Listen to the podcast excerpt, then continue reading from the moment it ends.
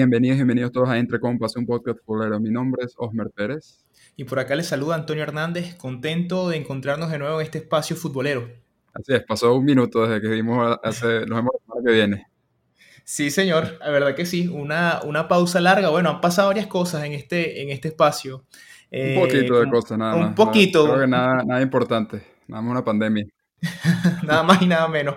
Eh, bueno, no, a nosotros fanáticos, hinchas del fútbol, nos ha pegado duro, compa, porque todas las ligas, prácticamente todas las ligas que, nosotros seguimos, y bueno, que siguen la mayoría, han estado paralizadas. Este, hace poco ya comenzó la Bundesliga y algunas otras ya apuntan a, retomar, pero bueno, hemos estado un montón de meses sin, sin fútbol nuevo, ¿no?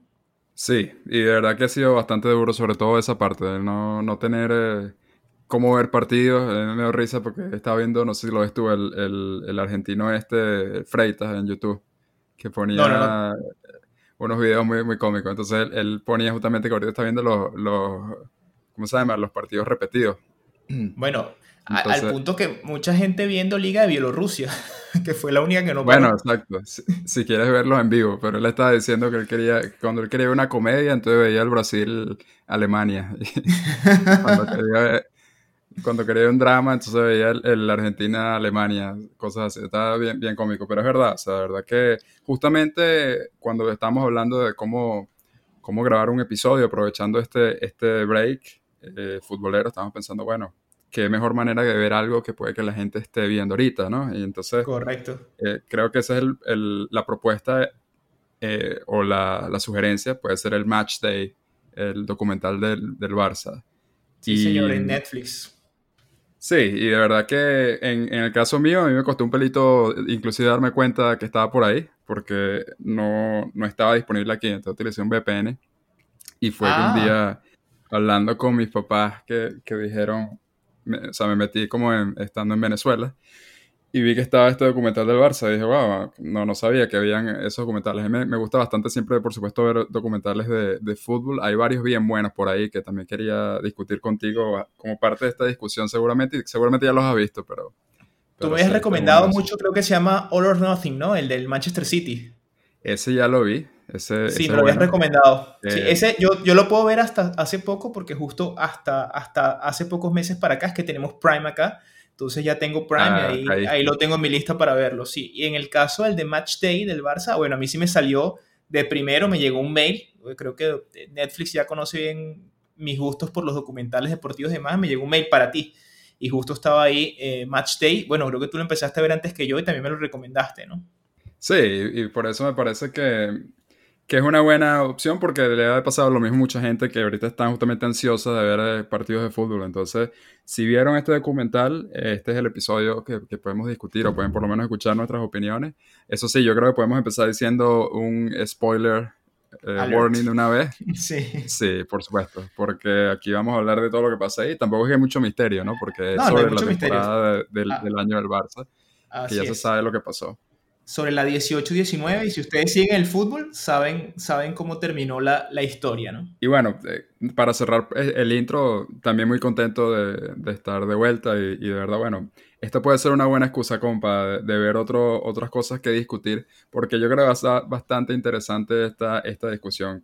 Eh, empezamos, este, ¿te parece entonces? Match Day, Inside Football Club Barcelona. Inside Football Club Barcelona. ¿Qué te pareció? Yo creo que voy a dejar el, el que me pasó, el que me pareció para, para, el final, si te parece. O sea, yo creo que voy a, voy a como hablar de los capítulos y, y como hacer una especie de resumen, si se puede decir, y opiniones así como, como van. Yo creo que en general lo que puedo decir es que me pareció bastante entretenida em, y, e interesante. Creo que puede ser la, la palabra. Tengo obviamente críticas, eh, como seguramente también las tendrá, pero quizás empezando por, por explicar qué, qué, es este eh, documental. Bueno, este es un documental de, que está en Netflix para Latinoamérica, imagino que Estados Unidos también. Si no lo tienen, como, como comenté antes, pueden utilizar un VPN y, buscarlo, está en Netflix.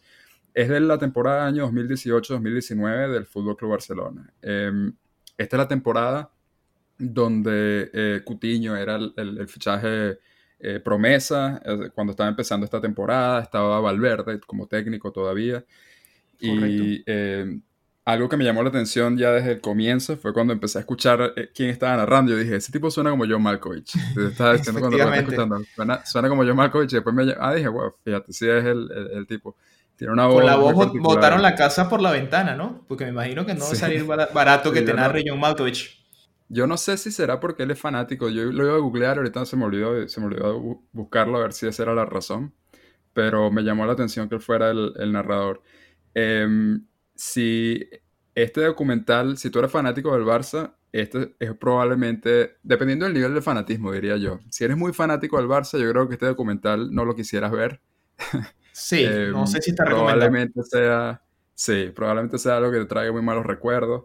Pero yo creo que, insisto, me parece que es como interesante. Así lo voy a poner así como del intro. Me pareció interesante. ¿Cómo, cómo te lo resumes tú? ¿Qué te pareció? Eh, coincido contigo en lo interesante, sobre todo por, por, razón, por la razón de que te da un vistazo a lo que es la vida en el día a día dentro de un club de, de, ese nivel, ¿no? Creo que nosotros como aficionados al fútbol no necesariamente siempre tenemos la... Sabemos, nosotros vemos los partidos, vemos las entrevistas, vemos la zona mixta, vemos las entrevistas ante los partidos, vemos un montón de noticias y especulaciones, pero creo que rara vez tenemos la capacidad de, o el alcance de llegar y, ver lo que pasa dentro del vestuario. Lógicamente, también creo que esto tiene sus reservas porque no creo que no es lo mismo el ambiente dentro de un vestuario, lo que los jugadores hablan cuando hay una cámara y cuando no, ¿no? Pero igual, de cierta forma, el hecho de que esto entre al vestuario, te muestre el día de los futbolistas, te da una visión un poco más completa de qué pasa en, en el día a día. Y sobre todo en clubes de este nivel como el Barça, que tienen una presión pues añadida por ganarlo todo. Y una temporada donde el equipo, como todos saben, estuvo luchando por, por los tres torneos y al final no se consiguieron los objetivos. Eh, esta fue la temporada, compadre, no me equivoco, sí, donde Messi al principio de temporada prometió una Champions, ¿no? En, la presentación del equipo en el Camp Nou. Correcto. porque venían de la decepción de Roma el año anterior y bueno, es una cosa loca porque te das cuenta cómo en estos clubes a este nivel de presión, en una mala semana se te puede ir todo al, todo al, traste, ¿no? Entonces, a mí me pareció, este, pues usaría la misma palabra que tú, interesante, sobre todo porque te da esa, esa visión desde adentro, ¿no? Y cómo hablan los jugadores y qué se dicen en los entretiempos. Y a mí me pareció también un poco sorprendente porque, es decir, yo siempre vi a Valverde como un técnico un poco impávido, ¿no? O sea, todos estos partidos negativos como que lo veías tú como sin reacción en el banco. En cambio, en esta mm. serie lo ves dentro del, vestuario como un técnico súper metido, todo el tiempo muy activo, hablando, pidiendo, este, exigiendo, dándole consejos a los jugadores. Entonces, es como una cosa loca porque justamente te da una visión completamente distinta a la que uno podía tener de, Valverde. Para mí eso quizás es el, principal highlight de, de esta serie. ¿no? Y yo ahí creo que me voy, a, morder la lengua porque dijiste algo que yo quisiera discutir justamente con el tema de volver No 100% de acuerdo con ese comentario, pero entiendo lo que dices que, que se ve que intentó. Pero vamos a empezar, si, te, si estás de acuerdo, episodio 1. Aquí tengo el episodio 1. Una, una, cosa que es súper interesante también es que lo hacen a veces como en, dependiendo de cada jugador. Entonces el episodio sigue a cada, a cada uno de ellos. El primero habla sobre la historia de Luis Suárez cuando él era joven. Correcto. Eh, me, llamó la atención el parecido de la historia de él con Messi en términos de su esposa, ¿no? Que era como que su amor desde, muy joven, desde que eran 14 años, si mal no recuerdo que decía, que visitaron el Camp Nou, como él tuvo que irse de nada para, para Barcelona, justamente por, para no terminar con, su novia en el momento, que ahora es su esposa. Bueno, eventualmente eh, recuerda cómo llegamos a, cómo contrataron a, a Luis Suárez en el Barça, porque ese año yo me acuerdo clarito la, la lluvia de críticas que había con la directiva, porque Luis Suárez estaba suspendido por ¿Cuánto fue? Es que era, era el leproso, era, era el leproso, creo que fueron, fueron varios meses, no, no recuerdo exactamente la sanción, fue cuando mordió a Chiellini en el Mundial y en ese momento era como un leproso del fútbol porque nadie quería tener nada que ver con él. Es más, había tenido unas temporadas espectaculares en el Liverpool y, y en verdad el Liverpool no puso mucha traba a su salida porque bueno, al final yo no lo voy a poder usar en unos meses, si me lo vas a comprar, pues te calas tú la sanción, digámoslo así, que fue lo que el Barça hizo,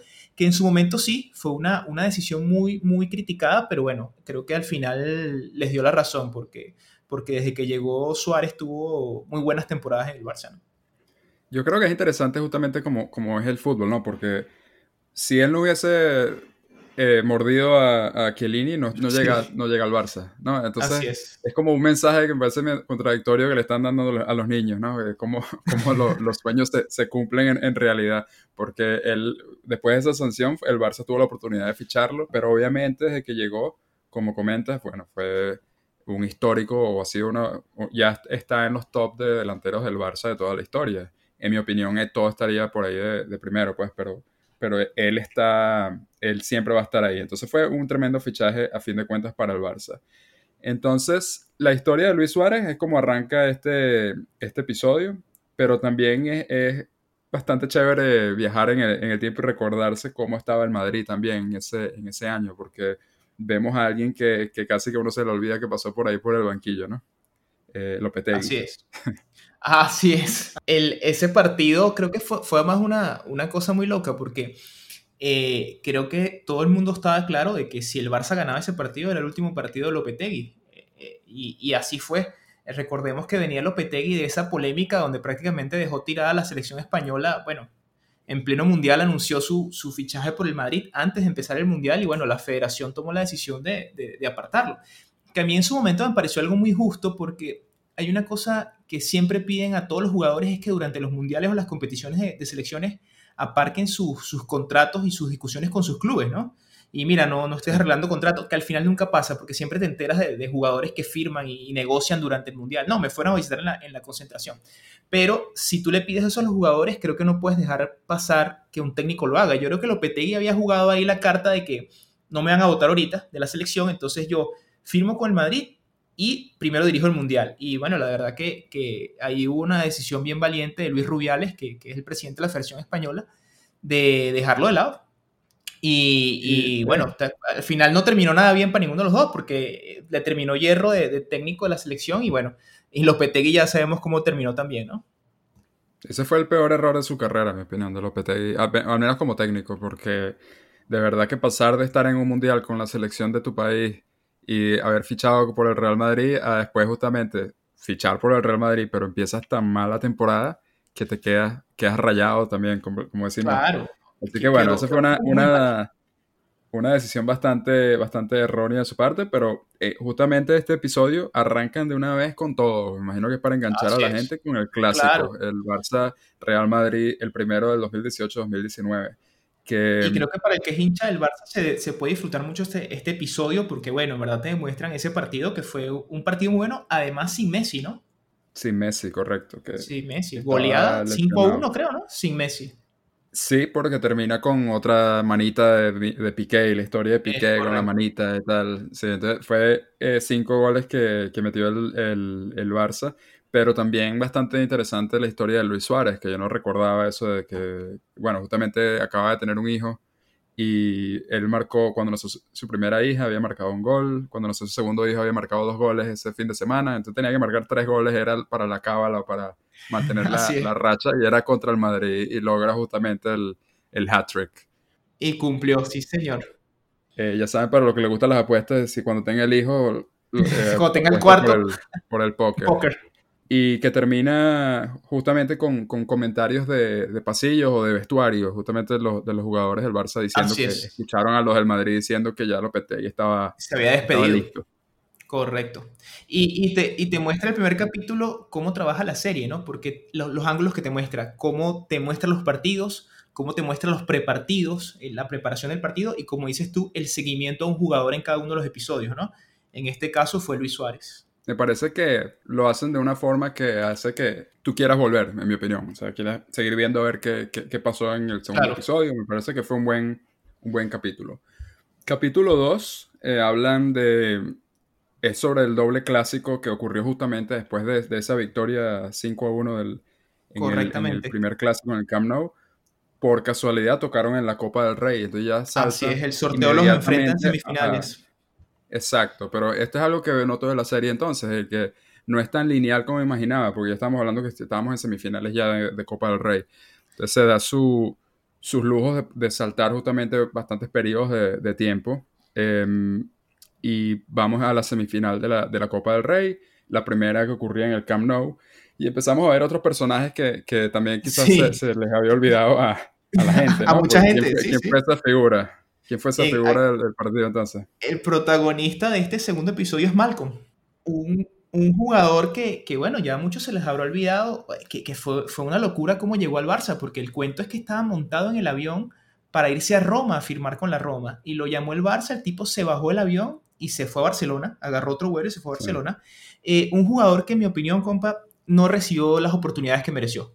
Eh, las oportunidades que mereció quiero decir, yo no, no sé cómo entrenaba y demás, pero creo que tuvo muy pocos minutos para la inversión que hizo el Barça. Es decir, creo que cuando tú inviertes, creo que fueron casi 40 millones de euros un jugador, que además es un jugador joven, que venía a tener unas temporadas muy buenas en, en Francia, creo que era que jugaba. Eh, creo que merece más, en el Bordeaux, merece muchos más minutos para tú poder decir, mira, sirve o no sirve. Y creo que al final Malcolm salió y nos dejó a todos los aficionados al fútbol una gran duda de, en verdad, si estaba o no estaba para el Barça. Creo que creo que ahí hubo algo raro porque dicen que, fue un fichaje que no pidió Valverde, ¿no? Entonces, este tipo de cosas que uno no entiende cuando un jugador llega y el técnico no, cuenta con él. Pero bueno, uno es quizás en los momentos brillantes, de, los pocos momentos brillantes, de los pocos momentos que tuvo Malcolm en, el Barça, fue esa ida a la semifinal de Copa del Rey, donde en verdad que, que le fue bastante bien y lució, y creo que hizo el, gol del empate, ¿no? Del 1 a 1 en el Camp Nou. En el partido de día, exactamente. Yo, yo creo que, bueno, habíamos hablado, si mal no recuerdo, habíamos hablado de Malcolm antes en, otro episodio, pero eh, exactamente, él, además la temporada que recuerdo que tuvo la, justamente el año anterior en, el Bordeaux fue, era un jugadorazo. Y en mi opinión lo es. Eh, es este caso de que siempre quedará eh, en deuda o la gente pensará que no era tan buen jugador. Yo creo que sencillamente Valverde no supo cómo, cómo utilizarlo, cómo, sí, cómo sacarle provecho no le dieron los minutos. Y a mí me parece que, lamentablemente para él, porque es bastante comprensible, si te llama el Barça y tú ibas a la Roma, el, el, Barça obviamente tendrá prioridad, pero ahí para mí la crítica, la crítica de nuevo es con la directiva, porque las maneras, eh, tú estás haciendo esto eh, quedando en malos términos, probablemente con, con la Roma, por un jugador que le estaba pidiendo el técnico y ni siquiera lo ponen a jugar. No sé, me parece que por todos lados deja, deja mucho que desear en, mi opinión. Pero este, Malcolm fue el protagonista de este episodio. Hablan justamente de cómo él surgió de la, de la favela. De sus orígenes, eh, con muchos jugadores. Que es, que es interesante también. Eh, habla con, con eh, chicos de la, de la masía. Em, en general, esa, esa parte fue interesante.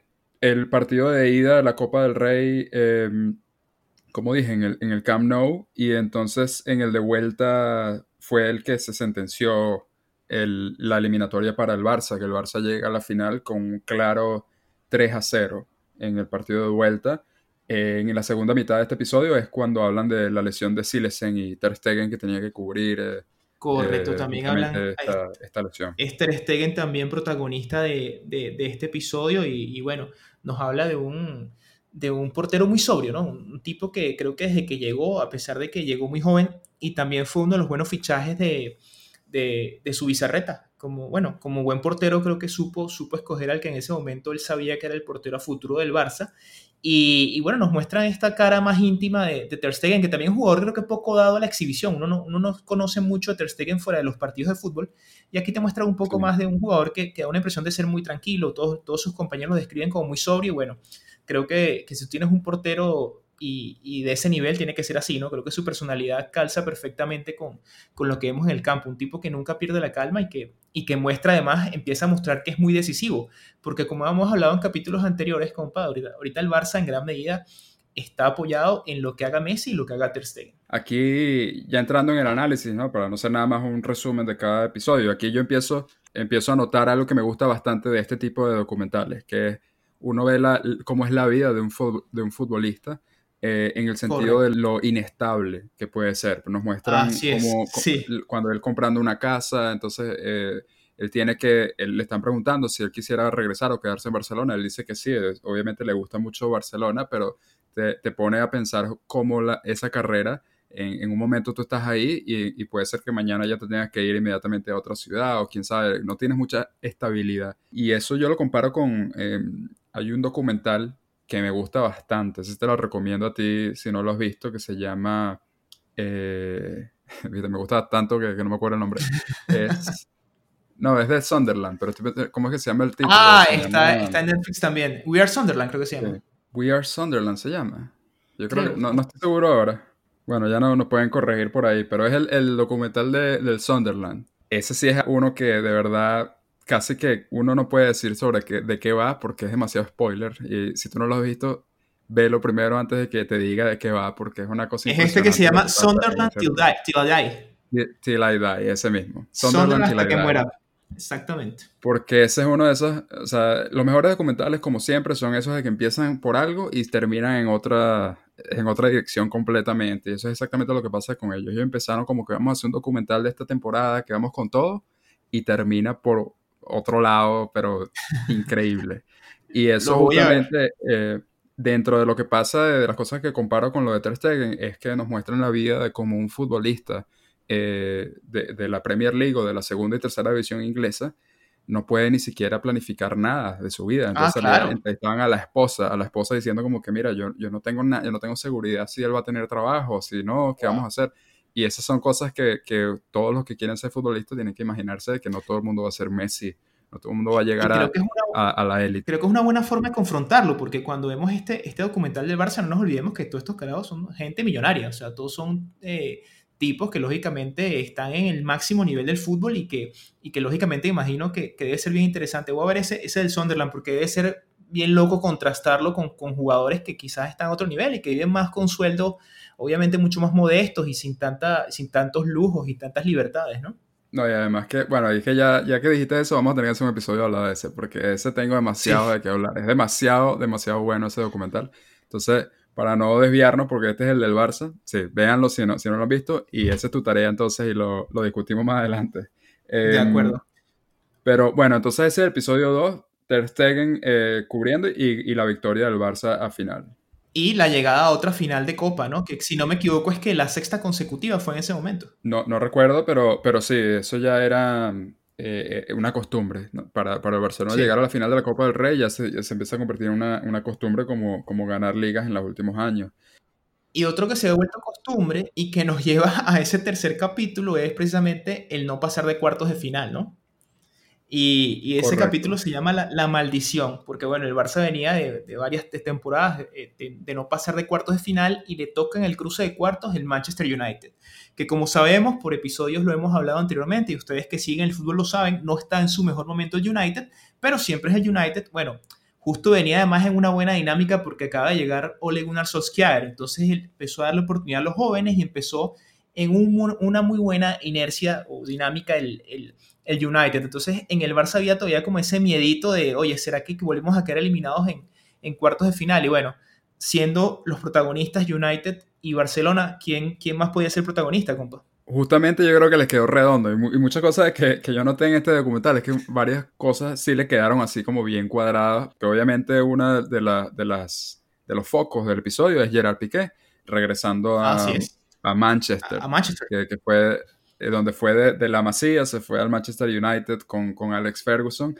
Este fue uno de los episodios que yo más me reí, la verdad, con, los cuentos, con los cuentos de Piqué. Em, eh, son muy buenos. Eso, eso, eso son las cosas que, que uno disfruta, ¿verdad? De estos, de estos documentales, porque te echa cuentos de, de cómo él hacía molestar a, a, a, Sir Alex Ferguson, ¿no? Y cómo, porque ya no hay más fiestas de, de Navidad. de Navidad. en el Manchester United. en el United. Sí, y, bueno, eso... Y mala conducta ya, Sí, sí, sí, de verdad que, bueno, sabes que le encanta, eh, siempre con un micrófono ahí, eh, le encanta la controversia y habla de más. Pero también te muestran donde él se quedó. Eh, se quedó en la familia mientras él estaba entrenando con, con, el Manchester United cuando estaba recién empezando y, y como, como su inicio de carrera. Entonces, ese estuvo chévere también, ese, esa parte. También te muestran por casualidad eh, o bueno, quizás con toda la casualidad o toda la intención, te muestran historias de, de Clement Lenglet, em, que este era su primer año con, con, el Barça. Y otro, otra parte que me gusta bastante, como estaba comentando, es que muestran a los hermanos de, de él, de Lenglet, que él comenta que, que, son futbolistas también y que juegan entonces en, en, en otras divisiones de Francia y esa comparación que hay dentro de familias de, futboleras y cómo lo difícil que es llegar a ese nivel. Este año estaba recién empezando el inglés. Correcto, así es. Y, otra cosa importante de ese capítulo, creo que interesante, metiéndole como dices tú el análisis, es, es ¿qué pasa con esos jóvenes que se van, que se van a muy corta edad a otros clubes, ¿no? Como bueno, Piqué era formado en la Masía, vivía en Barcelona, donde él es, originario, y se va con 17 años a Manchester, donde no conocía a nadie. Y, esto también es, es, bien, que llama la atención porque son muchos los jugadores que, que emprenden ese rumbo y sobre todo está pasando mucho en los últimos años desde los clubes españoles a, a los clubes ingleses, ¿no? con 16, 15, 17 años, porque, porque los clubes españoles no los pueden retener porque, bueno, las ofertas económicas que les hacen son, son muy importantes, pero hay que reconocer que los que llegan a triunfar y se, y se consolidan en la Premier, oye, es un esfuerzo grande porque es irte lejos de tu casa, de tu familia, a donde no conoces nadie, a un clima distinto, a una cultura distinta, el idioma, y, oye, los que prevalecen ahí hay que reconocerlo, el caso de Piqué, el caso de Cefabre, o sea, muchos otros casos de jugadores que, desde muy jóvenes se han tenido que, ir lejos de su casa, ¿no? Sí, de, verdad que sí, y, justamente Piqué, como dices tú, Fábregas, es de esa generación que cambiaron, en mi opinión, la idea que se tenía de la masía, porque cuando Cés fue uno de esos de que el Arsenal y, Wenger lo hicieron figuras absolutas, y el Barça terminó justamente comprando a, a ellos de vuelta. Pero eh, volviendo al tema de, de Piqué y, otra cosa de cuentos que me, me parecieron interesantes fueron eh, Luis Suárez hablando de, de, Gerard Piqué también, porque él, él, dice que, que, Gerard Piqué no tiene malicia. Exactamente. para, como central. Que es, que grandote y no le pega a nadie, dice.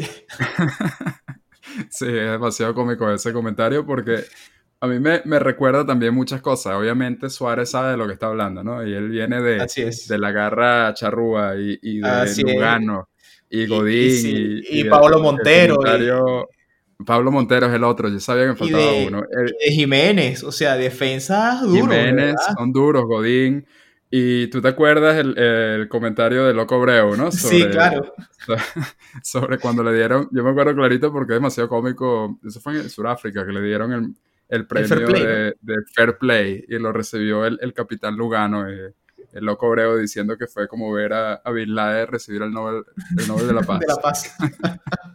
y entonces el consejo de Luis Suárez es a Piqué que tiene que pegar más, que, que el, el delantero tiene que tenerle miedo al defensa. ¿no?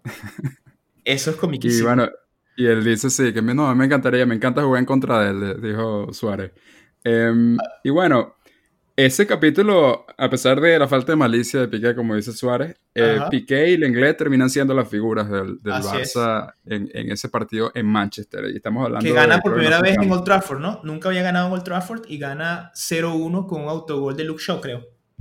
Correcto, un autogol de Luke Shaw. Bueno, tú sí, tú sí hablaste que era, dijiste que era la maldición de cuarto. Entonces este fue cuarto de final de este año. Ahí se rompió la maldición, luego ganan la vuelta 3-0 en el Camp Nou y, y bueno, verdad que clasificó el Barça sin sin, mucho, sin mucha dificultad a semifinales. Em, sí, y ahí es que se pasa, en teoría, se van un poquito los fantasmas entonces de, de Roma, o por lo menos eso se pensaba en ese, en ese momento. Em, episodio 4 eh, para mí pasa de ser así como, ¿sabes? Champions League y, la élite europea a decir que, bueno, un derby, un derby local. Así es. es. sobre el Barcelona español. Yo creo que, que, fue inteligente por parte del documental eh, dedicarle este episodio a Valverde, porque Valverde tiene historia en eh, con el Barça y con el español en ambos, como, como jugador y como técnico. Eh, lo que sí tengo que decir es que yo creo que justamente eso hizo que también el episodio fuese el más aburrido para mí. Yo que qué aburrido este capítulo. Sí, sí, este capítulo nos dejó un poquito bueno, al final eh, también es interesante conocer la, condición de la rivalidad local, ¿no? Bueno, lo que es el español y demás. Hablan de, Valverde, nos muestran su afición a la fotografía, cosa que nosotros no conocíamos. Como, como digo, lógicamente, es un personaje que, públicamente no, no, dejaba mucho, ¿no? Quizás es, su forma de ser y, y, quizás es muy reservado. Pero bueno, nos muestra un Valverde más personal. Este, como te dije yo, esto no eh, es muy loco ver cómo todos los jugadores hablan de, de, su técnico y saber que hoy en día ya él no está en el banquillo del Full Club Barcelona, ¿no? También. Entonces nos hablan mucho de él y hay un pedacito también dedicado a otro jugador que tiene historia en los dos clubes y que era el fichaje, digamos que, que el fichaje estrella de la temporada, bueno, desde la temporada anterior, pero, pero que en esta temporada se, se, se esperaba su consolidación, que es Felipe Coutinho. Sí, yo, yo lo que recuerdo de, de Cutiño en el español fue un golazo que, que hizo en una temporada, pero sí, de verdad, que, dejó destellos. sí, fueron destellos, exactamente. Pero Este episodio, em, sí, eh, como, como, dices, enfocado justamente ellos dos que tienen historias en, en el derby. Lo que pasa es que justamente como, un, en mi opinión, esto no es un derby como, o como un clásico Real Madrid-Barcelona o inclusive Real Madrid-Atlético de Madrid. A día de hoy mucho más es muy diferente. Es muy desigual. el Barça ganó 4-0 como se esperaba y, y, poco más. O sea, el enterarnos que, sí, que, que Valverde eh, le gusta la fotografía y de hecho él, se quería dedicar a la, a la, fotografía. También dice cosas que me pareció interesante cuando habla que dice que en el momento que un jugador empieza a decir, porque normalmente los jugadores dicen como que no, yo no quiero ser técnico, pero en el momento que los jugadores dicen, bueno, quizás, ahí es que ya se, ¿sabes? sí, que, ya no hay vuelta atrás, dice ya no hay vuelta atrás, como que ya empiezan a acercarse a la retirada y a buscar ser técnico.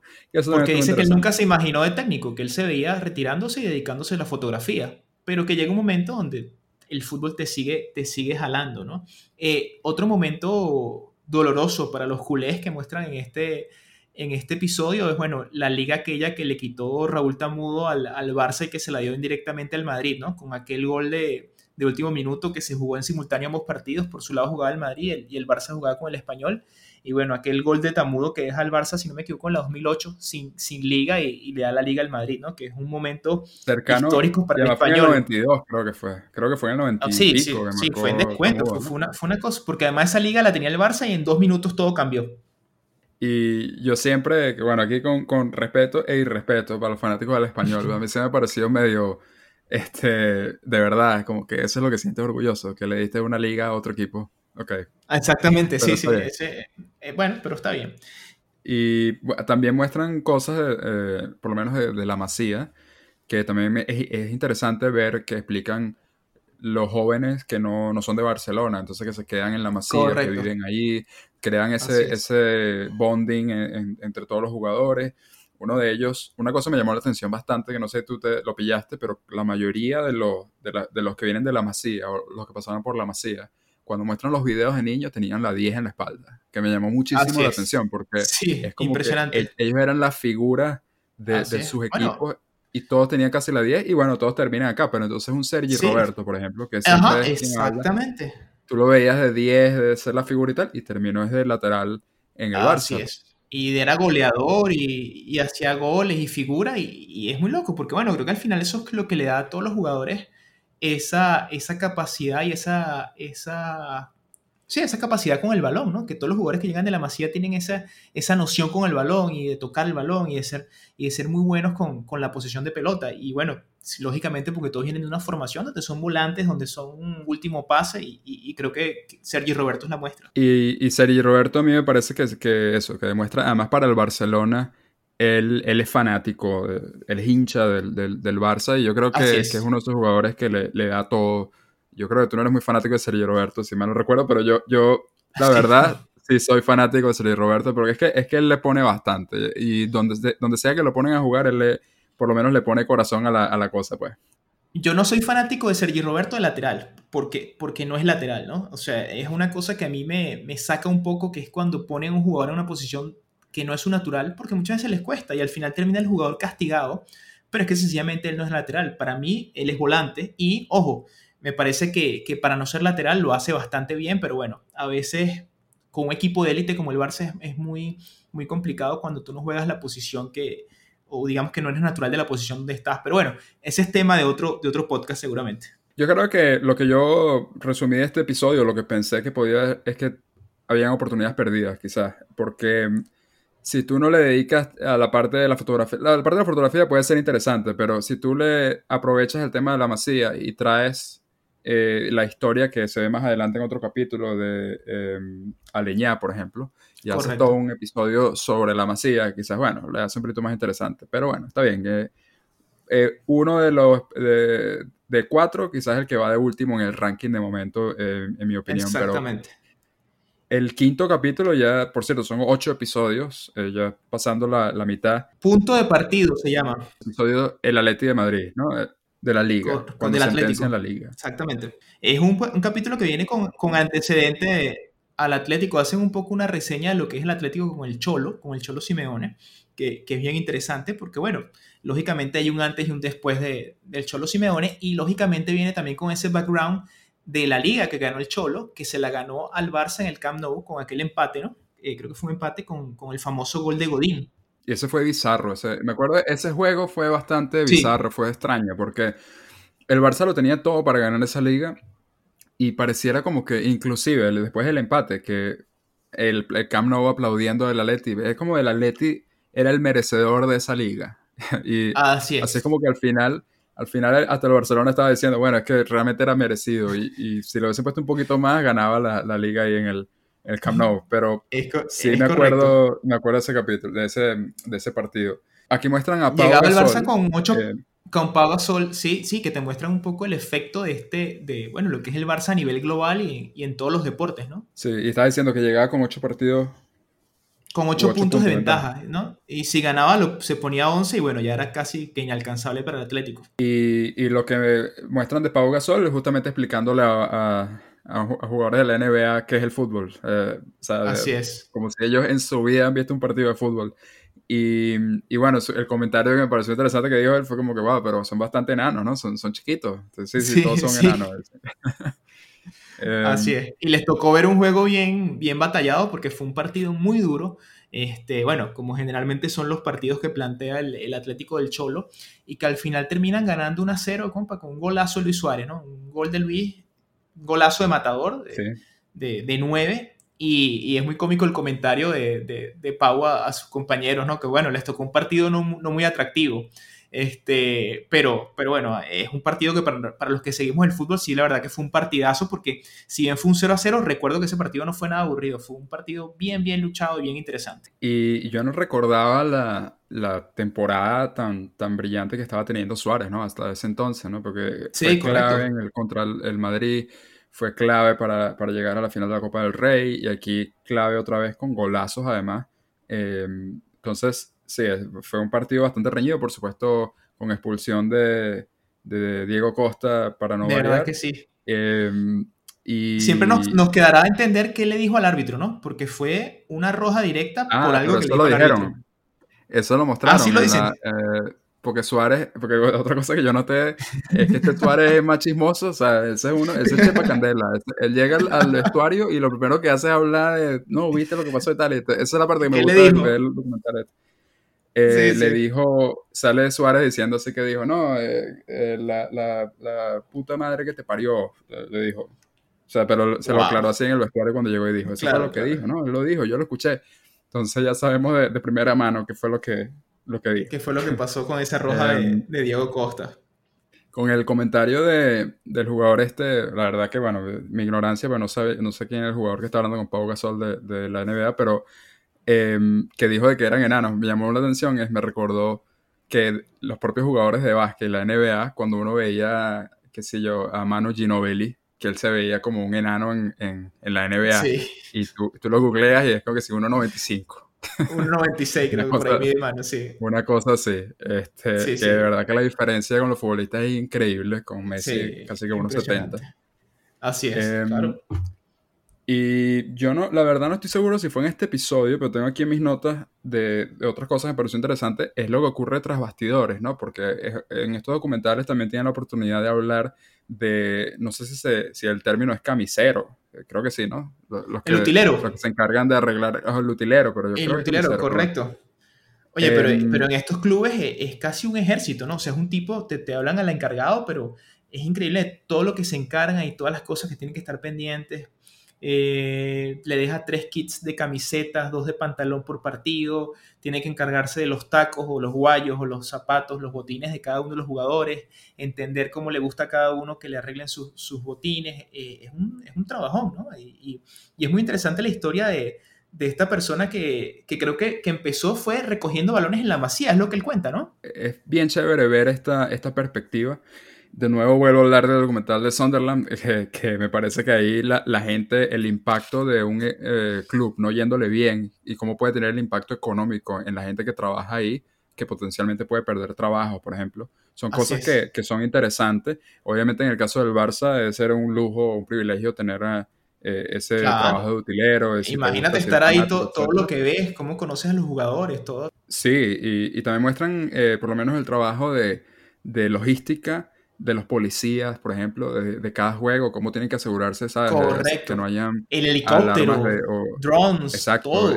De, bombas y potenciales riesgos, eh, todas estas cosas que, que, son parte del fútbol, pero uno realmente no piensa de ellos. Uno nada más ve el, el, partido como tal y todo lo que está detrás. Los fotógrafos también hablan de, eh, cómo eran los fotógrafos antes, que nada más habían como dos o tres y ahora casi que no te puedes, le puedes cobrar el corner. Y lo, lo, último era que hablaban también brevemente de Anthony Borges, em, un chamo venezolano que, que, que, fue, que estuvo en el tiro, un tiroteo de Florida, que, protegió a su a sus compañeros. Se, se, arriesgó su vida y es fanático del Barça, entonces le dieron la oportunidad de conocer al, club, que me parece chévere que le den ese, esa oportunidad de exposure. Ese ángulo. Así estoy, estoy, de acuerdo. Y bueno, hasta aquí creo que, que, para los que son hinchas del Barça, hasta aquí es un excelente desde el punto de vista futbolístico y de los recuerdos que tú quisieras tener. Hasta este episodio creo que todo va chévere, porque hasta aquí el Barça asegura la liga y vienen, digamos que las semanas más complicadas de, la temporada, que era donde tocaba la semifinal europea contra el Liverpool, que había sido finalista la temporada anterior. Y bueno, quedaba luego más adelante la, final de la Copa del Rey, ¿no, compa? Entonces, el, episodio 6. Eh, yo creo que el episodio 6 todavía sigue siendo una, luna de miel para, los fanáticos. Ah, verdad, sí, todavía. Porque es la em, ida. El partido de ida, Barcelona-Liverpool. Eh, en este partido, obviamente, bueno, enfocado completamente en, eh, Champions League. Este partido, ya yo, las notas que tengo ya son directamente del, juego como tal, pero sí. ese juego termina 3 a 0. El Barcelona gana en, la ida de, Champions League, en la semifinal. Y estaba, por supuesto, el golazo, que en mi opinión fue el gol del año, ¿no? El golazo de Messi. Así es. O sea, ese lo, lo, vi otra vez y se me ponía otra vez la piel de gallina es increíble ese gol. O sea, y además estamos hablando de quien tiene, tienes a Allison porteando y se, lanzó. o sea, es golazo espectacular.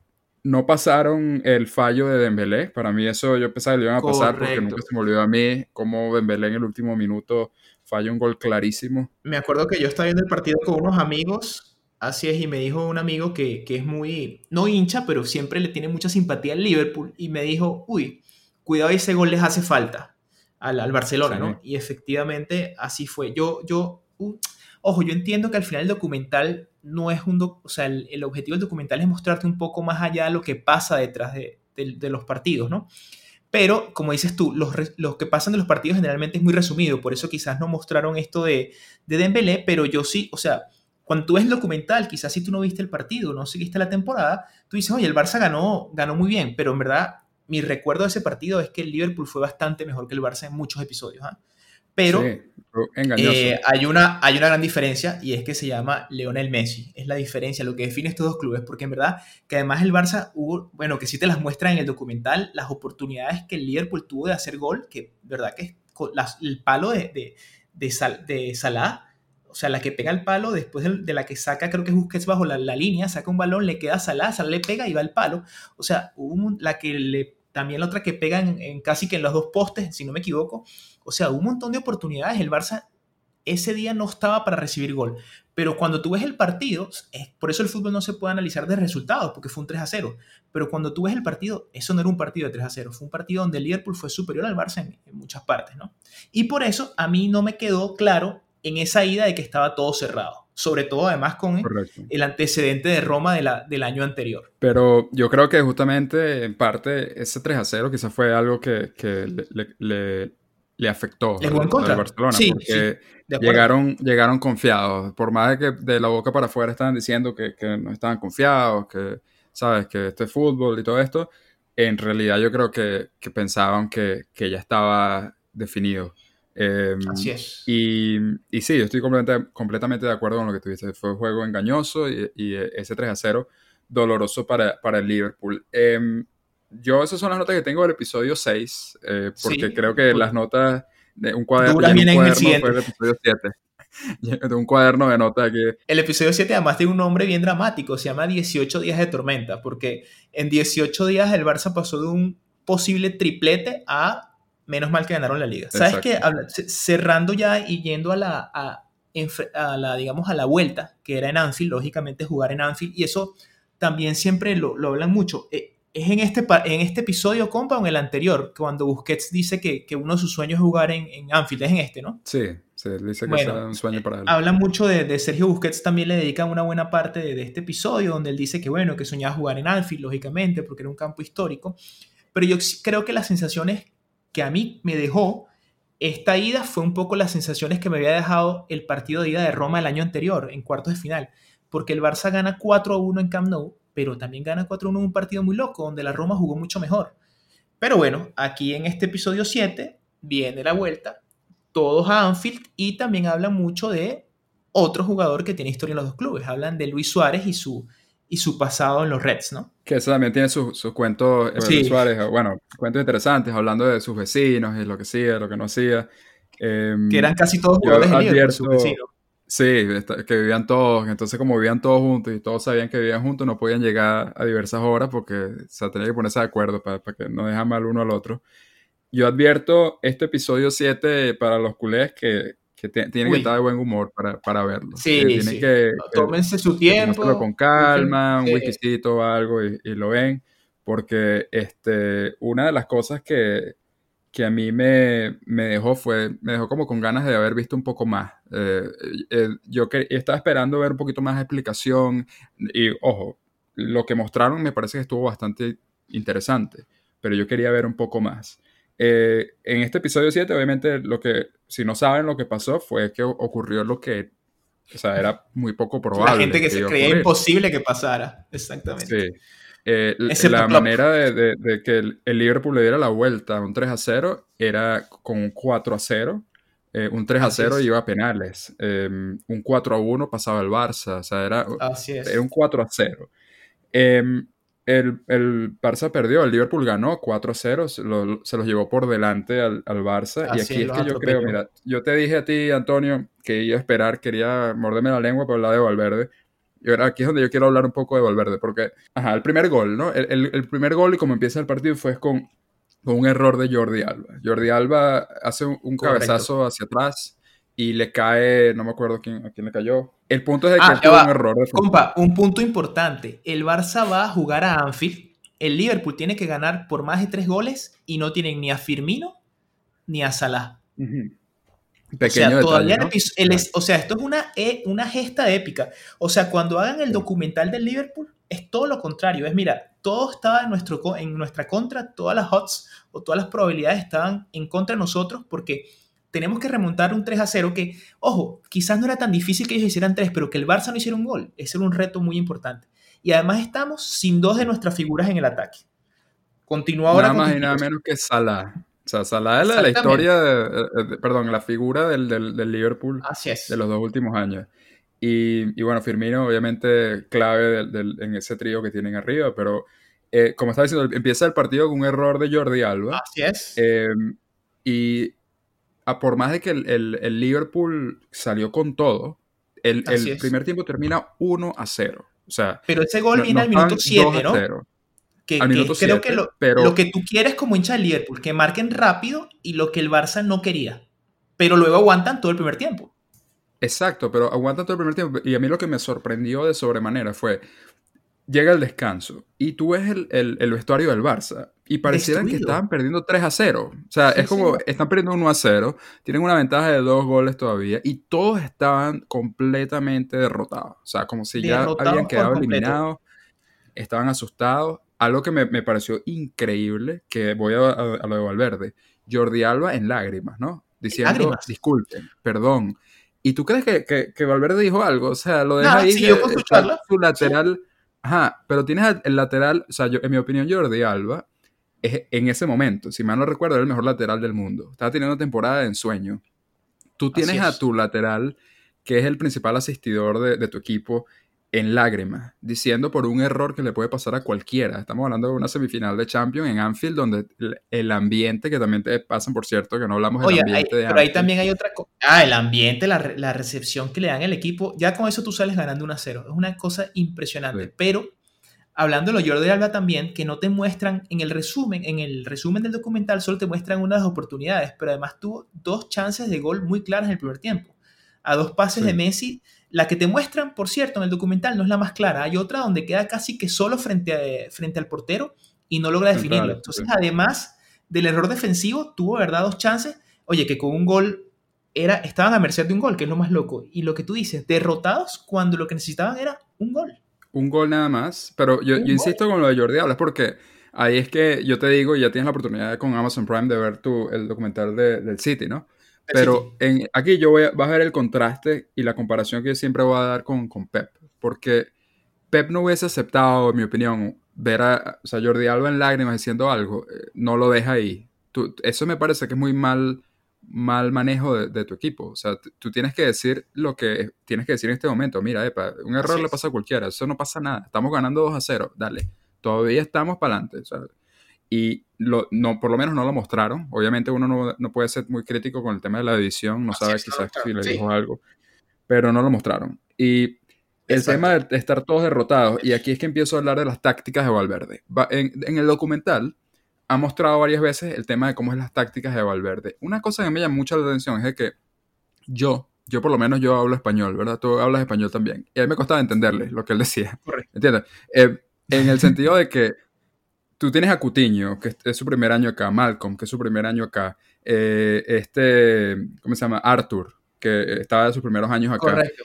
Él está hablando, está hablando como demasiado rápido, está diciendo, tú no sé qué, patata, tienes que hacer esta... O sea, ¿cómo ellos entienden? Yo, yo no, a mí no me convence de que ellos estén claros de las direcciones que, que están recibiendo. Y una de las cosas, y de nuevo aquí contraste con, con ver a Pep haciendo sus su charlas técnicas, cuando tú tienes un minuto para dar una charla técnica en, medio, en el medio tiempo, es verdad, tienes que corregir algunas cosas, pero es más psicológico que otra cosa. Tú tienes ah, que dar ánimo al equipo. Sabes que en estos días estuve, estuve leyendo un poco, este, con unos cursos que estaba haciendo, estaba leyendo un poco sobre, sobre los roles de los técnicos y, y el análisis de partidos. Estaba leyendo un material sobre el análisis de partidos justo de la Universidad del Barça. Y una de las cosas que te decían era eso, ya el partido está preparado. En el medio tiempo, si tú tienes que dar un mensaje, y esto, ojo, es, es como la teoría bajo la que se, se, se, manejan todos los técnicos de las divisiones del Barça, en el medio tiempo tú puedes dar mensajes puntuales porque ya el partido está armado. Tiene que ser una cuestión más de motivación y creo que ahí a Valverde le faltó porque en verdad es un equipo que, como dices tú, llegó al medio tiempo con 1 a 0 y llegó completamente derrotado. Creo que es un poco lo que dice Piqué luego de los fantasmas de Roma empezaron a llegar, ¿no? De, oye, estamos perdiendo, este equipo se nos viene encima. Pero yo vi un equipo con miedo, con miedo y derrotado al medio tiempo de que, oye, no podemos pararlos. No los podemos parar, no hay forma, no los podemos parar. Y, de verdad que no notas tú, o al menos no lo muestra en el documental, a un Valverde que tomara, tomara digamos que la palabra para decir, muchachos, esto no es así, o, levantar al equipo.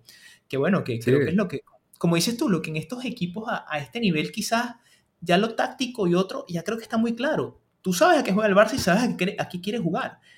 Pero la motivación, o sea, el, agarrar a esos jugadores y levantarlos, que lo hace un Pep, lo hace un Zinedine Zidane, como lo han dicho sus jugadores, lo hace un José Mourinho, son esos técnicos de nivel que quizás es lo que le falta, o lo que nos muestra el documental, que me da impresión a mí que, que le falta a Valverde, ¿no? Sí, totalmente. Y, ya yo creo que si, si hubiesen mostrado un poquito de, una imagen de ese vestuario, en el 1 a 0, yo creo que ya todos hubiesen sabido qué iba a pasar, porque era muy claro, al verles la cara de asustados y derrotados, lo que iba a pasar. Eh, llega el segundo tiempo, el Liverpool por encima, y el segundo gol llega muy rápido, el tercer gol, eh, el segundo y el tercero llegaron muy rápido. Eh, el y el cuarto gol para mí... Llega al, al minuto 7 y el 2 a 0 llega al minuto 8 de la segunda parte, es decir, empezando goles rápidos y bueno, y bueno, di lo que ibas a decir el cuarto gol, porque ese también es no, el cuarto gol El cuarto gol no hicieron tanto énfasis como pensaba que iban a hacer, pero debieron haber hecho, porque ese es un gol de no, se lo marcan a, a amateur, ni equipos amateur. Sí.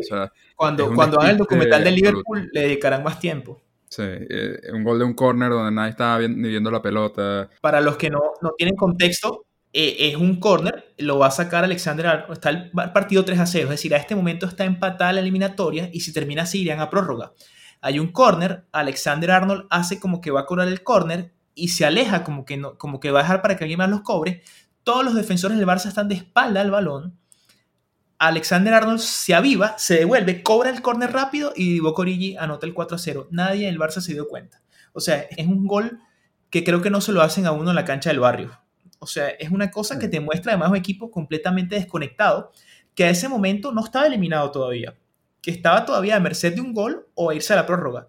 pero es un equipo que se desconectó con el 2 a 0, desapareció de la cancha y bueno, esto fue como que la cereza que terminó de, decorar la debacle del Barcelona en Anfield, ¿no? no y, después en, este episodio, para, para, hacer, para clavar, terminar de clavar el puñal para, los culés, te muestran la final de la Copa del Rey, el mismo episodio de una vez. Te matan con también la pierde el Barça, la pierde contra el Valencia.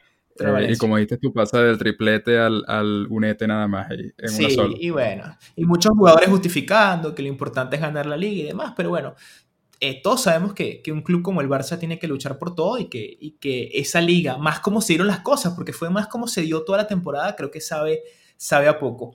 Eh, importante de, esta, de este capítulo de la Copa también es que Luis Suárez no juega. Y no sé si te acuerdas de esa polémica, compa.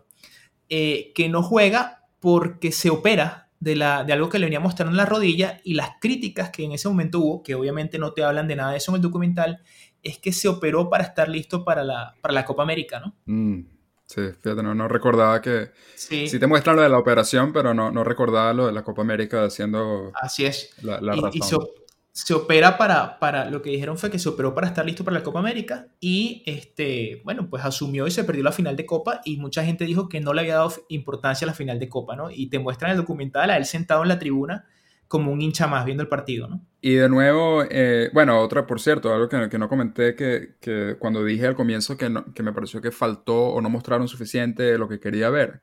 Después de la debacle, cuando se el partido del, Liverpool-Barcelona, 4-0 pierden, te muestran las caras obviamente devastados de los jugadores en el, en el vestuario, pero no te muestran qué dijo Valverde. Yo quería escuchar, quería escuchar qué dijo, o sea, qué ocurrió, qué, qué se dijo, no lo muestran. Entonces, queda así como un poco el vacío de, bueno, ok, se, se, perdió. En la propia final de la Copa del Rey, el mismo comentario, la misma nota que tengo aquí de, de que falta eh, motivación, falta alguien que diga, mira, vamos a darle, vamos a darle la vuelta. ¿Sabes qué tengo aquí en mi nota? Aquí puse, falta Mache. Y yo me puedo imaginar Mascherano estando en el Barça, eh, cuando estaban 1-0 en el vestuario, y hubiese dicho, ¡Vamos, carajo! ¡Vamos a darle vuelta a esta! Un grito ahí, ¿sabes? Una arenga. O, falta un Puyol, compa, un Puyol. Sí, bueno, es que yo, yo nunca, nunca escuché a Puyol, la verdad, haciendo eso. Pero, pero escuché las del Barça, las de, de Mascherano un líder anímico, como dices tú, un Macherano, un Puyol, este, quizás no lo hay. Ojo, uno escuchó mucho, te das cuenta mucho en el vestuario el, la UPA de Messi, ¿no? La arenga de Leo Messi, de vamos, estamos un gol. Eh, o sea, siempre hablando, dándole la, la, tranquilidad, estemos tranquilos, son ellos y demás. Pero bueno, lastimosamente creo que, creo que hay otras voces que hicieron falta. Yo creo que, o sea, por más que, que, Messi es Messi, ¿sabes? Yo honestamente creo que, que, algo que no tiene Messi es, eso que te digo que, que no tiene. Hay, hay, jugadores que lo tienen, jugadores que no lo tienen. O sea, Messi está diciendo, ¿sabes? Obviamente, si está hablando Messi, tú vas a escuchar. Es el, es el, capitán, es el, es el mejor del mundo, te va a decir, hay que hacer esto, no sé qué tal, pero no es lo mismo que alguien que esté dando ánimo. Alguien está diciendo, mira, estamos aquí todavía, somos el Barça, vamos a hacer, o sea eso es lo que yo creo que está faltando, un verdadero líder, y aquí obviamente no va a caer encima todo lo que dice lo pecho frío de Messi, pero digo, un verdadero, verdadero líder en ese vestuario. Y si no lo tienes en el campo, lo tienes que tener en el banco, en el banquillo. Entonces, bueno, Así es. Eh, esas son mis notas del episodio 7. Y luego queda el último episodio, que se llama Un Nuevo Inicio. Este, otro episodio que no envejeció nada bien como el de Valverde, porque está muy centrado en Carles Aleñá eh, me parece muy interesante, como, como dices tú, a lo mejor deben unirlo toda la historia de la Masía, porque luego te, te, muestran también la historia de Leñá desde chico, cómo desde los ocho años llegó a las inferiores del Barça. Este, sus padres no lo dejaron irse a la Masía porque estaba muy pequeño, entonces imagínate, estuvo, no sé, desde, que, desde los ocho años hasta no sé qué edad, creo que hasta los 17, creo, viajando en taxi desde su, desde su ciudad todos los días, bueno, todos los días que le tocaba entrenar a, a Barcelona, ¿no? Y bueno, creo que habla un poco también de esto que ha pasado en los últimos años del Barça, de cómo estos muchachos de la, de la masía, de la cantera, parece que tienen cada vez menos oportunidades, que, que no tienen los minutos, como dije yo con Malcolm, para demostrar si sirven o no. Porque ya Leña ahorita está cedido también en el Betis, ¿no? Entonces, este, ojo, tampoco, tampoco hay que ser muy ciego porque, porque parece que mucha gente quiere dar a entender que todo lo que sale en la masía es mejor y no necesariamente es así tampoco, pero, pero creo que ni calvo ni con dos pelucas, ¿no? O sea, es muy difícil que salgan generaciones otra vez, o, tanto talento como salió esta generación desde, desde la de Xavi quizás hasta la de Messi, pero sí creo también que este, no necesariamente están recibiendo todas las oportunidades estos chicos y, lo vimos con, con Aleñá, lo hemos visto con Ricky Puig, que a mí me parece un muy buen jugador y también parece que le faltan minutos para saber si en verdad es jugador del Barça o no, ¿no? Y sí, y yo aquí de acuerdo contigo, puse, este episodio estuvo fuera de lugar en mi opinión, en el sentido de que se siente como que después de un episodio como el 7, es como qué más realmente puede sacar y, el aleñar lamentablemente para él es interesante como dices tú la historia de él y, cómo él pasó de una lesión que yo no sabía la historia de él de cómo cuando ¿eh? llegó a subir se lesionó y qué fuerte puede ser eso para un futbolista pero me parece que ya estaba uno le pierde un poco el interés a, la historia cuando ya el episodio 7 fue el, de la semifinal y la debacle de Champions League y ya la liga estaba ganada eh, entonces sí, este, este episodio, con tu comentario lo que dices de la, de la cantera o de la, de la masía, estoy de acuerdo. Yo creo que no le están dando oportunidades y para ser justos, porque también hay que ser un poco justos, cuando eh, Guardiola llegó al, al, Barça venían de, de, una temporada que no ganaron nada, no ganaron absolutamente nada. Y eh, llegó Guardiola y fue una mezcla de tener un, un, técnico genial, que en su momento no tenía nada de, de, de trofeos ni, eh, tenía todo como y poca experiencia de oro para él. Así es. Poca experiencia, todo que demostrar. Y entonces él dijo, bueno, vamos a probar con la Masía. Vamos a deshacernos de, la, de Ronaldinho, vamos a deshacernos de Deco.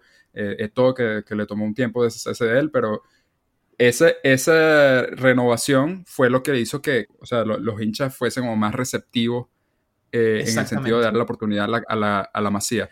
Ahora, cómo, cómo realmente tú puedes a, estas alturas, donde hay tanta exigencia todos los años, darle oportunidad a la masía. Es muy difícil. Creo que es justamente dándole oportunidad desde el comienzo de la temporada a, los chicos. Y, hablamos esta temporada, bueno, ya unos episodios atrás, como eh, Carles Pérez, que ya no está en el Barça tampoco, está cedido en la, en la Roma. Ansu Fati lo pusieron a jugar por casualidad, no, es que hubo oportunidades de Valverde promover la, la Masía, fueron cuestiones de lesiones que, que, forzaron a Valverde darle esta oportunidad y fíjate, Ansu Fati, de momento una de las figuras de esta temporada, que está medio chucuta la temporada, pero él sigue, sigue siendo la figura. Entonces, yo creo que el Barça tiene que encontrarse, tiene que encontrarse a sí mismo y, y mantener una ideología. La ideología del Barça es, es cantera, no, no cartera últimamente está como desviándose más a gastar los, millones. Sí, bueno, mucha cartera, porque además en este capítulo también te hablan de los fichajes nuevos para la temporada siguiente, que es la actual, como dices tú, la que está, la que está por terminarse, si es que se termina con todo esto del coronavirus. Y te hablan de dos fichajes en particular, que es Frankie de Jong y Antoine Griezmann. Eh, creo que eh, dos fichajes, ahí van, ahí fueron 200 millones, si no me equivoco, fueron como 80 por de Jong y como 120 por Griezmann, ¿no? Y bueno, eh, a, esta, a la temporada actual, que ahora que, que, en retrospectiva ya hemos visto casi una temporada completa de estos jugadores, este, bueno, eh, siento que todos lo dicen, los que saben, y yo también siento que, que Valverde no supo explotar quizás a, a De Jong a su máximo. Eh, es un jugador con mucha calidad y lo demuestra cada vez que está en cancha, pero como que todavía les falta terminar de engancharse, ¿no? Y bueno, Griezmann con altibajos, con partidos buenos, partidos no tan buenos, y todavía les falta como asentarse y todo el mundo se pregunta hoy en día si es compatible o no con Messi, ¿no? Entonces, este, bueno, nada más hablando de todos estos fichajes, estos dos, más Dembélé, más Coutinho, bueno, ahí van más de 300 millones de euros, ¿no? Y ninguno de esos que te he nombrado ha, ha tenido un desempeño al nivel de la inversión que hicieron por ellos, ¿no? Y, como dices, eh, el tema del capítulo enfocado eh, a Leñá, eh, lo primero que yo dije cuando lo vi es como que, mira, el que ya no está en el, en el Barça, hablando de todas las oportunidades y, que, que, es mi sueño y ya, ya no está. Entiendo la razón del capítulo porque trata de levantar, digamos que, me imagino que al barcelonismo, porque es un documental del Barça, oye, después de esto, ah, pero mira, viene el futuro, viene, viene esto, ¿no? Viene, viene un nuevo equipo y una nueva oportunidad de ganarlo todo con estos jugadores nuevos y eh, bueno, estamos en esta temporada, todavía todo por decidir, ni siquiera sabemos si esa temporada va a terminar, pero bueno, vamos a ver qué pasa al final y si, y si ese capítulo esperanzador que ellos trataron de crear de verdad termina en algo, en algo positivo para el Barça. Y bueno, esto, esto fue Match Day Inside Football Club Barcelona. 8,2 eh, tiene rating en. Eh, ¿Dónde es esto? IMDB. Es que como te digo, yo creo que los culés lo pueden ver hasta el séptimo capítulo, que espero que no tengan una úlcera o algo. Y si eres anticulé, pues creo que te puedes ver todo y el séptimo capítulo te lo vas a disfrutar muchísimo. Entonces creo que para todo el mundo hay algo que ver en esta serie. Pero ¿qué te pareció ver entonces? Ya, ya que lo, eh, lo, hablamos resumido, ¿cuál es el... Vamos a hacer una cosa, compa, lo, calificamos de 0 a 10, ¿te parece? De 0 a 10, dale. Bueno, yo lo voy a calificar con un 7. Este, te digo algo positivo, algo negativo. Lo positivo, como lo dije al principio, es el hecho de que te dan esa, esa posibilidad de ver qué hay detrás. Cómo es el día a día de un jugador en el máximo nivel de exigencia. Eso me parece maravilloso. ¿Qué no me gusta mucho? Mm, yo siento que este, el hecho de estar con una cámara atrás todo el día le quita cierta, no hay otra forma obviamente de hacerlo, pero creo que le quita cierta legitimidad porque yo creo que al contrario, creo que si tú estás con una cámara atrás todo el día, creo que te cuidas de muchas cosas y digamos que contradice un poco lo primero que dije, porque te deja un poco en duda, bueno, este es el día a día que nos muestran, pero qué tan así es, ¿no? Entonces, bueno, sí hay muchas cosas que ver y que rescatar, pero hay otras cosas que, no sé, un ejemplo, cuando van Luis Suárez y Messi en el carro hablando rumbo al entrenamiento. Es como que esas partes para mí son como que, oye, que, esto para mí sobra un poco, ¿no? Porque qué tan auténtico puede ser. Así que le dejo su 7 de 10. ¿Cómo lo ves tú? 7 de 10. Yo, yo también le voy a poner 7 de 10. Em, yo creo que estoy de acuerdo de, lo positivo. Siempre es interesante ver un poco más dentro de los vestuarios, sobre todo de esos momentos tan históricos y, esas derrotas o victorias tan, tan históricas. ¿Qué fue lo que se dijo? ¿Qué fue lo que no se dijo? Y, cosas que uno no, no, se puede dar cuenta nada más viendo un partido de fútbol. Eso me, me, me gustó. Así es. Eh, lo que no me gustó mucho fue eso que dice tuvo algunos rellenos que, que, no hicieron algunos episodios medio aburridos. Puedo entender obviamente que tienen que sacar de material y, y también puedo entender de que cuando este documental salió, en su momento obviamente ellos no van a saber qué va a pasar con, con Aleñano, no, no son adivinos para saber nada de esto. Y, o con Valverde, que también lo, se echaron hace poco. Así es. Con el propio Valverde. Entonces yo creo que es entretenido. Em, ahora, dos cosas o dos comentarios adicionales que, pueden ser interesantes de discutir es, primero, que yo busqué a ver si iba a haber una segunda temporada. Y va a haber una segunda temporada, pero una de las cosas es que los jugadores se, quejaron. Los jugadores se quejaron de este documental. Ah, y eso hace de que el aspecto positivo que tú nombraste y que yo nombré eh, ya no va a estar. Y por lo tanto yo no estoy nada interesado en ver esta segunda temporada, porque ahora van a sacar la segunda temporada, pero no van a mostrar discusiones de vestuario. Entonces yo digo, ¿cuál es el punto? Ah, claro. Eh, no sé qué van a mostrar, pero obviamente los jugadores, y yo estoy seguro que fue por la, el resultado de la temporada, obviamente. Si hubiesen ganado todo, claro, se claro. Eh, creo que lo de las derrotas y lo que se discutió, y me imagino que lo que mostraron de Jordi Alba y todo lo que pasó en Anfield, creo que fue mucho para los jugadores y, y se quejaron y ahora lo que dijeron es que van a tener un poco de limitaciones de quién va a salir y quién no va a salir. El acceso, y claro. Que no se puede mostrar, sí. Eso para mí hace que me quite el interés completamente de la segunda temporada. Puede que obviamente le dé una oportunidad, pero creo que va a ser clave. Y lo segundo que te iba a preguntar, a ver qué opinabas tú para cerrar, era qué, qué tanto pudo haber afectado este documental en los resultados del, del Barça. Bueno, tú sabes que esto está saliendo y lo estamos viendo en paralelo con, ya te viste The Last Dance de los Chicago Bulls, o de Michael Jordan. Yo te iba a preguntar si quería hablar de eso también. Eso no tiene que ver con fútbol, pero. Sí, sí, no, pero también es, es un documental y, también es una cámara detrás tuyo todo el día. Además, quedan muchas cosas en evidencia, ¿no? Y a él parece que por los resultados no lo, no lo afectó en lo absoluto. Yo creo que no. Creo que al Barça tampoco le afectó esto. Este, creo que hay una cuestión más de, más de fondo. Eh, hay un capítulo donde, donde Piqué habla de la eliminación en Liverpool y habla de los fantasmas del pasado, psicológico. Yo creo que sí, hay un aspecto psicológico, pero creo, creo que la debacle viene por tema futbolístico. Creo que es un tema estructural, creo que es un equipo que no necesariamente está armado para competir al máximo nivel. Creo que es un equipo que hace mucho tiempo viene dependiendo de Messi y Messi no puede ser el salvador todo el tiempo. Casi que lo es todo el tiempo. O Ter Stegen. Y, creo que cuando, cuando ellos le, le achacan eso netamente a lo, a lo mental, no están siendo sinceros. Creo que hay un, aspecto mental, lógicamente, pero también un aspecto futbolístico. Para mí, esas son las razones. Más allá de que hay una cámara, no, porque además, compa, son, son clubes que seguramente es inédito que esté una cámara dentro del vestuario, pero son tipos que tienen que estar dando entrevistas. Bueno, en el documental nos muestran mucho ese proceso de la zona mixta, de que tienen que hablar antes del partido, que ellos parece que los futbolistas no lo disfrutan en absoluto, y están muy acostumbrados a tener las cámaras detrás, ¿no? Y todo el tiempo estar en, el ojo del huracán y estar en los noticieros. Entonces, yo pensaría que no. A mí, me, no sé, yo, no estoy muy seguro qué, pensar con, esto, porque yo creo que como, como, como un fanático del equipo o de un equipo que está, que está teniendo un documental, a mí me, preocuparía cualquier cosa que puede, eh, que pueda afectar a, los jugadores o al técnico. Obviamente, Valverde, estamos aquí criticando lo que se mostró en el documental, de, su falta de tácticas o su falta de eh, entusiasmo o de animar al equipo. Y si él está consciente que tiene una cámara ahí, puede que esté en, en, un minuto y medio que tiene que dar una charla, puede que le esté afectando y eso puede afectar en general al equipo ese es el punto de vista como fanático. Ahora, también como fanático del fútbol en general, me gusta mucho tener la oportunidad de ver ese tipo de cosas. Por eso es un poquito de...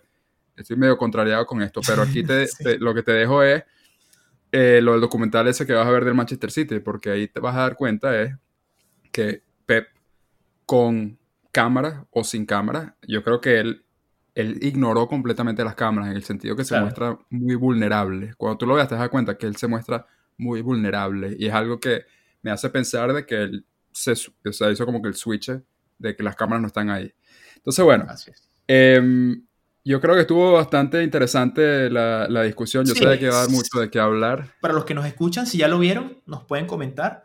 Y como saben, a nuestras redes sociales, eh, Fútbol Entre Compas. O si no lo han visto, vayan y véanlo, denle, denle, una oportunidad porque en verdad que es un, es un documental bien particular. Eh, eh, están saliendo ahora muchas de estas cosas que nos permiten ver el trascámara de los equipos que generalmente nosotros vemos en la cancha.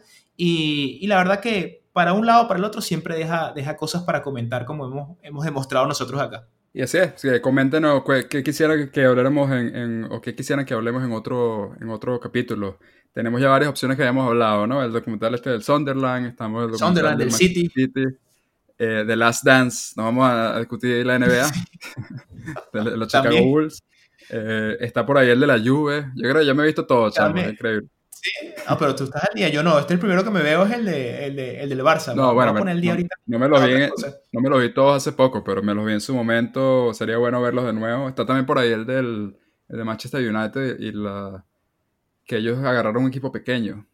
O sea, toda la generación del 92. ¿Del 92 era? Correcto. sí, creo que sí. De Scholes, de Beckham, toda esta gente, ¿no? Sí, entonces, bueno, eh, lo dejamos hasta ahí entonces la, la discusión. Hasta aquí lo dejamos y nos vemos pronto. Muchas gracias por escucharnos.